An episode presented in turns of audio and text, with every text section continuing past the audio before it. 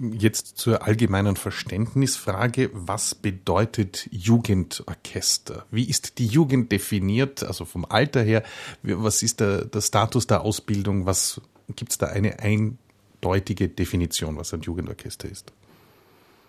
Ich glaube, das kann man heute nicht mehr so leicht sagen. Ähm, mein Credo war, dass man sich an die Gegebenheiten, an die Situation, wie sie momentan ist, anpassen muss und vor allem auch an das, was gebraucht wird.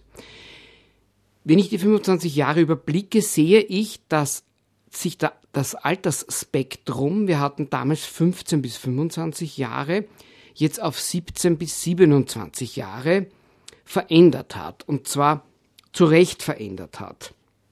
Weil äh, durch EU-Öffnung äh, und diese Dinge natürlich wesentlich mehr Menschen zu den Probespielen heute eingeladen werden oder, oder auch sich bewerben. Das heißt, das Niveau wird immer höher und äh, die Chance, in ein Berufsorchester zu kommen, wird jetzt immer kleiner natürlich. Das heißt, es gibt wunderbare äh, Musiker, die am Ende ihres Studiums sind oder bereits absolviert haben, aber die Chance, jetzt in ein Berufsorchester zu kommen, die wird immer kleiner. Und um diese Leute bei der Stange zu halten, was ich eben für extrem wichtig halte, muss man jetzt eine Brücke schaffen. Eine Brücke, wo sie das weiter tun können, was sie eigentlich brauchen fürs Berufsorchester, um nicht jetzt in äh, artfremde Berufe abgleiten zu müssen und dadurch die Praxis zu verlieren. Denn je mehr, je länger dieser Abstand dauert vom Studiumende äh, bis zum Eintritt in den Berufsorchester, umso mehr oder umso weniger Praxis haben sie dann. Man muss auch berücksichtigen, dass sich die Studiendauer verändert hat durch Bologna etc. Das heißt, man hat nach sechs Semester eigentlich den Bachelor schon. Das war früher undenkbar. Äh, dass man nach sechs Semester ein ähm, Instrumentalstudium hätte abschließen können. Gut, es sind die Gegebenheiten und aus dem heraus hat sich jetzt, zumindest was unser Orchester betrifft, dieses Spektrum äh, verlängert und dazu stehe ich auch und vor allem zur Kontinuität, dass wir nicht jedes Jahr jetzt Probespiele ausschreiben mehr, das haben wir früher getan. Ähm, ich glaube, es ist wichtig, die Leute über mindestens drei, vier Jahre an die Praxis zu gewöhnen, sodass sie besser werden und auch die Chance haben, hier mehr kennenzulernen. Also das ist der Fokus, den wir mit der jungen Philharmonie so sehen sagt Michael Leski, der Gründer der Jungen Philharmonie Wien. Heute der große Thementag anlässlich des 25-Jahr-Jubiläums dieses Jugendorchesters.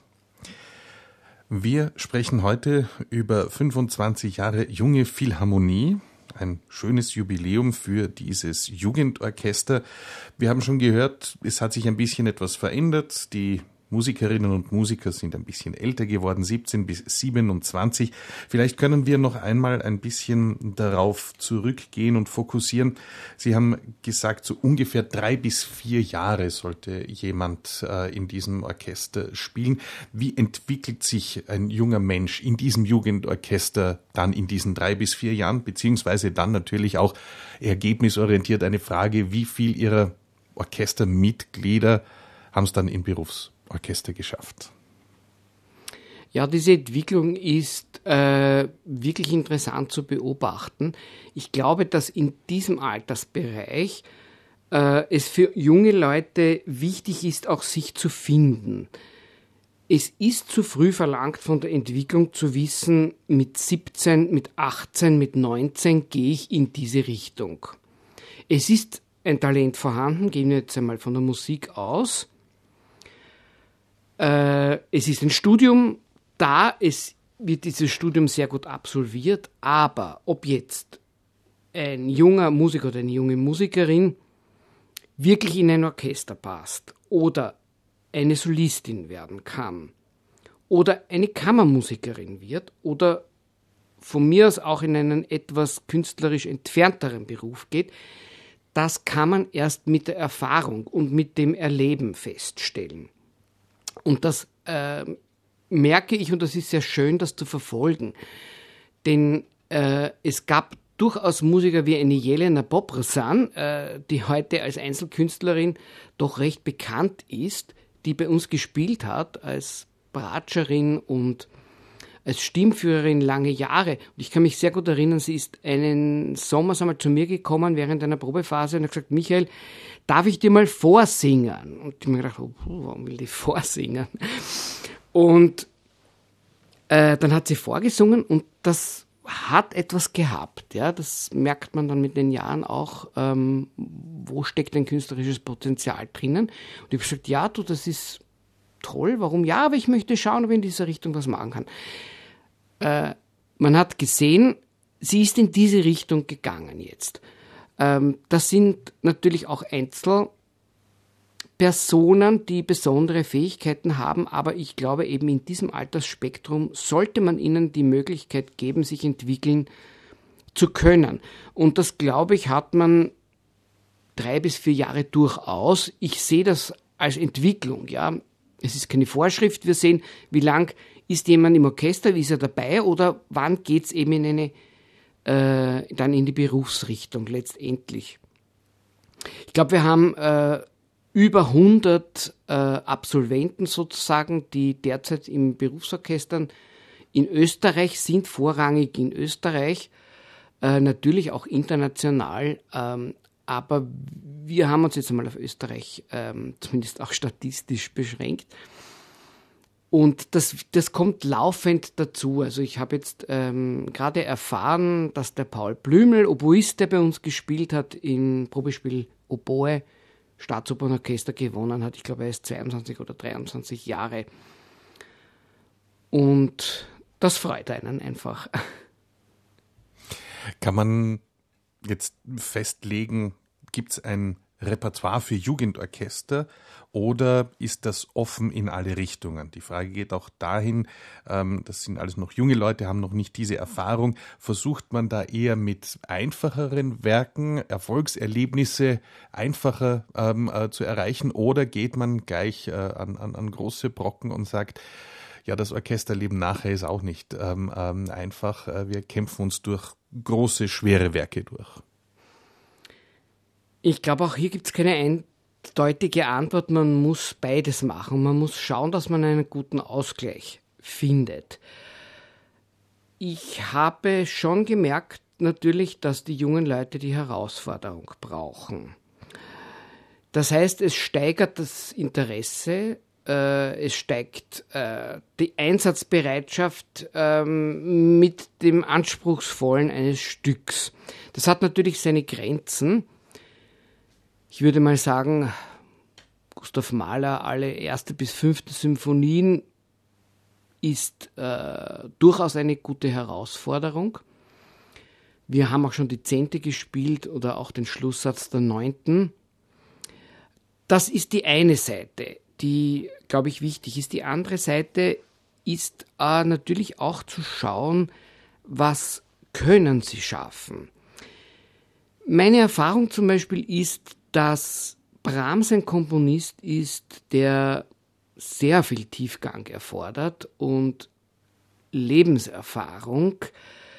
Ein großes Spektrum. Brahms hat ja selber erst äh, relativ spät begonnen mit ähm, seinen symphonischen Werken, ähm, auch wenn man bedenkt, wie lange das erste Klavierkonzert gedauert hat, etc. Da habe ich gemerkt, dass bedarf sehr viel Erklärungsbedarf. Ähm, um sich hier Brahms zu nähern. Also da würde ich zum Beispiel jetzt, was die Programmierung von Symphonien betrifft, eher zurückhaltend sein.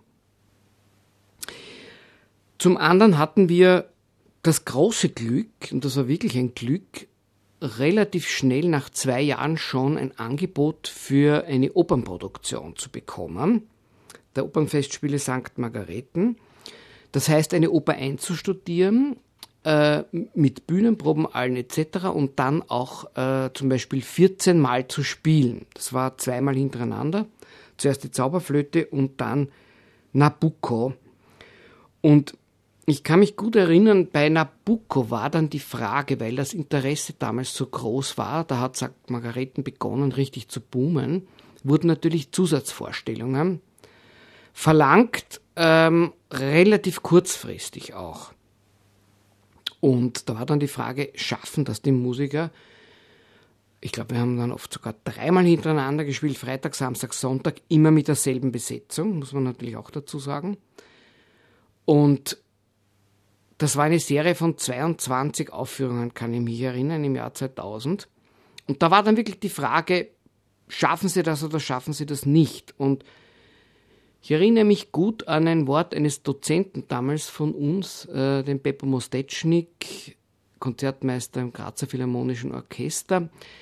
Der hat damals zu mir gesagt, probiert das, schaut, dass ihr da durchkommt, weil ihr müsst es auch einmal äh, lernen, sozusagen sich da jetzt durchzubeißen. Und das ist mir sehr, sehr im Gedächtnis, dieses Wort, weil es kann Situationen geben, wo man das braucht, auch später einmal.